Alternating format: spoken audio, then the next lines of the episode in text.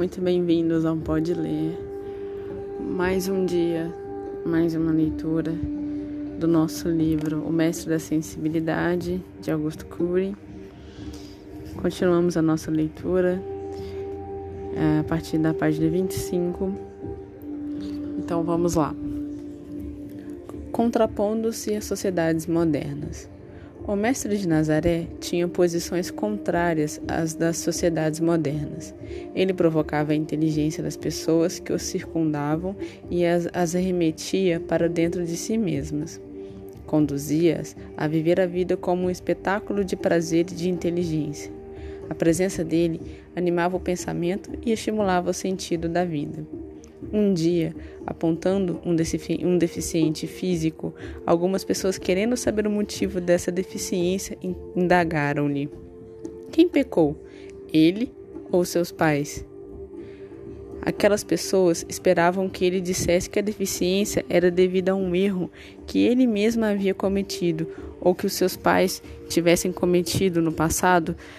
Tais pessoas estavam escravizadas pelo binômio do certo e errado, do erro e da punição. Mas, para a surpresa delas, ele disse uma frase de difícil interpretação. Nem ele, nem seus pais, mas aquela deficiência era para a glória de Deus. Aparentemente, suas palavras eram estranhas, mas, por meio delas, ele colocou as dores da existência em uma outra perspectiva. Todos nós abominamos as dores e dificuldades da vida. Procuramos bani-las a qualquer custo de nossas histórias. Entretanto, o mestre da escola da vida queria dizer que o sofrimento deveria ser trabalhado e superado no âmago do espírito e da alma. Tal superação produziria algo tão rico dentro das, da pessoa deficiente que a sua limitação se tornaria uma glória para o Criador. De fato, as pessoas que superam as suas limitações físicas e emocionais, depressão, síndrome do pânico, etc., ficam mais bonitas, exalam um perfume de sabedoria que denuncia que a vida vale a pena ser vivida, mesmo com suas turbulências. Jesus queria expressar que era possível ter deficiências e dificuldades e, ainda assim, viver a vida como um espetáculo de prazer. Um espetáculo que somente pode ser vivido por aqueles que sabem caminhar dentro de si mesmos e se tornar agentes modificadores de sua história. A lógica do mestre tem fundamento. Do ponto de vista psiquiátrico, o mestre estava coberto de razão, pois, se transformamos as pessoas que sofrem em pobres miseráveis em vítimas da vida, nós matamos a sua capacidade de criar e de transcender as suas dores. Transformar um paciente numa pobre vítima de sua depressão é um dos maiores riscos da psiquiatria. O homem que enfrenta com inteligência e critica e crítica a sua depressão tem muito mais chances de superá-la. Aqueles que têm medo da dor não apenas têm mais dificuldade de superá-la, mas mais chances de ficar dependentes do seu terapeuta. O homem moderno principalmente jovem, não sabe lidar com suas limitações, não sabe o que fazer com suas dores e frustrações. Muitos querem que o mundo gravite em torno de si mesmos. Eles têm grandes dificuldades de enxergar algo além de suas próprias necessidades. Neste ambiente, a alienação social, a busca do prazer imediato, a agressividade e a dificuldade de se colocar no lugar do outro se cultivam amplamente. Diante dessas características, a educação não os alcança e, portanto, não rompe a rigidez intelectual em que eles se encontram. Somente uma revolução na educação pode reverter esse quadro. Três a quatro anos que os alunos ficam enfileirados passivamente nas salas de aula no ensino fundamental são suficientes para causar um rombo no processo de formação de suas personalidades. Eles nunca mais conseguirão, sem, des sem despender um custo emocional alto, levantar suas mãos em público e expor suas dúvidas. O fato de os alunos não serem colocados como agentes ativos do processo educacional trava a criatividade e a liberdade de expressão dos pensamentos, mesmo quando estiverem na universidade ou cursando mestrado e doutorado. Uma das características fundamentais de Cristo era transformar os seus seguidores em pessoas ativas, dinâmicas e que soubessem expressar seus sentimentos e pensamentos. Ele não queria um grupo de pessoas passivas, tímidas e que anulassem as suas personalidades. A cada momento, ele instigava a inteligência deles e procurava libertá-los do seu cárcere intelectual. Os textos das suas biografias são claros. Ele ensinava perguntando, instigando a inteligência e procurando romper toda timidez e toda distância com ele. Ele nem mesmo gostava de ser exaltado. Embora fosse reconhecido como filho de Deus, cruzava sua história com a deles e os tomava como seus amados amigos.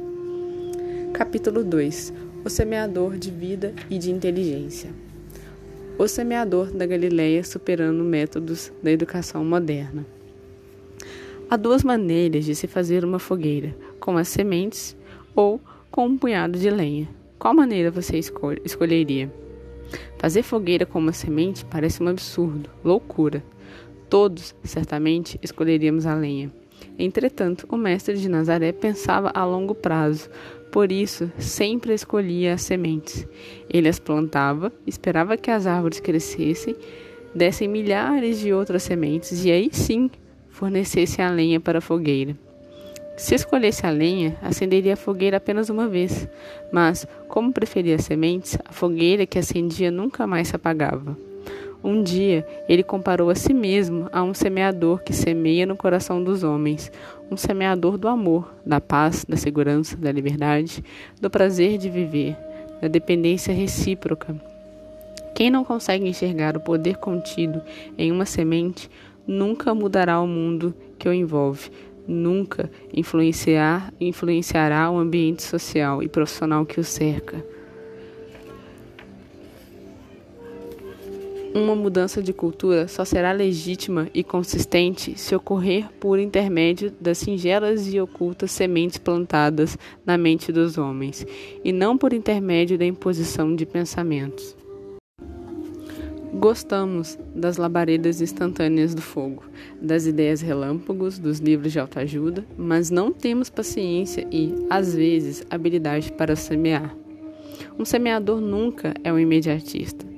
Presta mais atenção nas raízes do que nas folhagens. Vive a paciência como uma arte. Os pais, os educadores, os psicólogos, os profissionais de recursos humanos só conseguirão realizar um belo e digno trabalho se aprenderem a ser mais do que provedores de regras e de informações, mas simples semeadores. Os homens que mais contribuíram com a ciência e com o desenvolvimento social foram aqueles que menos se preocuparam com os resultados imediatos. Uns preferem as labaredas dos aplausos e do sucesso instantâneo, outros preferem o trabalho anônimo e insidioso das sementes. O que preferimos? De nossa escolha dependerá a nossa colheita. Cristo sabia que logo iria morrer, mas, ainda assim, não era apressado. Agia como um inteligente semeador não queria transformar seus discípulos em heróis e nem exigia deles o que não, não podiam lhe dar. Por isso, permitiu-lhes que o abandonassem no momento em que foi preso. As sementes que ele plantava dentro dos galileus incultos que o seguiam um dia germinariam. Tinha esperança de que elas criariam raízes no cerne do espírito e da mente deles e mudariam para sempre suas histórias. Essas sementes, uma vez desenvolvidas, tornariam aqueles homens capazes de mudar a face do mundo. É incrível, mas este fato ocorreu. Eles incendiaram o mundo com os pensamentos e propósitos do carpinteiro da Galileia. Que sabedoria se escondia no cerne da inteligência de Cristo. Nietzsche disse há um século uma famosa e ousadíssima frase: Deus está morto. Ele expressava o pensamento dos intelectuais da época, que acreditavam que a ciência resolveria todas as misérias humanas e, por fim, destruiria a fé. Provavelmente este intrépido filósofo achasse que um dia a procura por Deus seria apenas lembrada como objeto de museus e dos livros de história.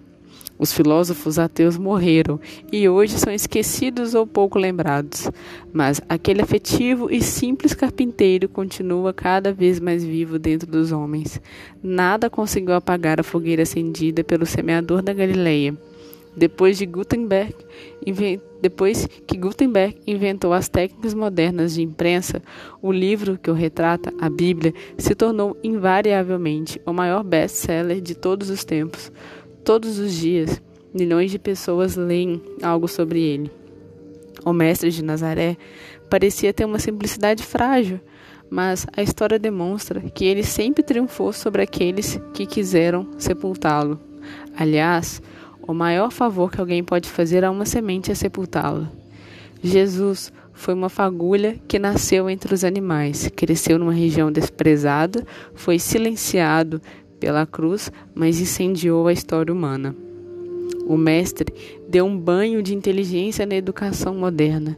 Ele provocou uma revolução no pensamento humano jamais sonhada por uma teoria educacional ou psicológica. Há uma chama que se perpetua dentro daqueles que aprenderam a amá-lo e conhecê-lo. Nos primeiros séculos, muitos dos seus seguidores foram impiedosamente destruídos por causa desta chama. Os romanos fizeram dos primeiros cristãos pastos para as feras e o espetáculo de dor nas batalhas ocorridas no Coliseu e, principalmente, no Circo Máximo. Alguns foram queimados vivos, outros mortos ao fio de, da espada. Todavia, as lágrimas, a dor e o sangue destes homens não destruíram o ânimo dos amantes do semeador da Galileia. Pelo contrário, tornaram-se adubos para cultivar novas safras de sementes.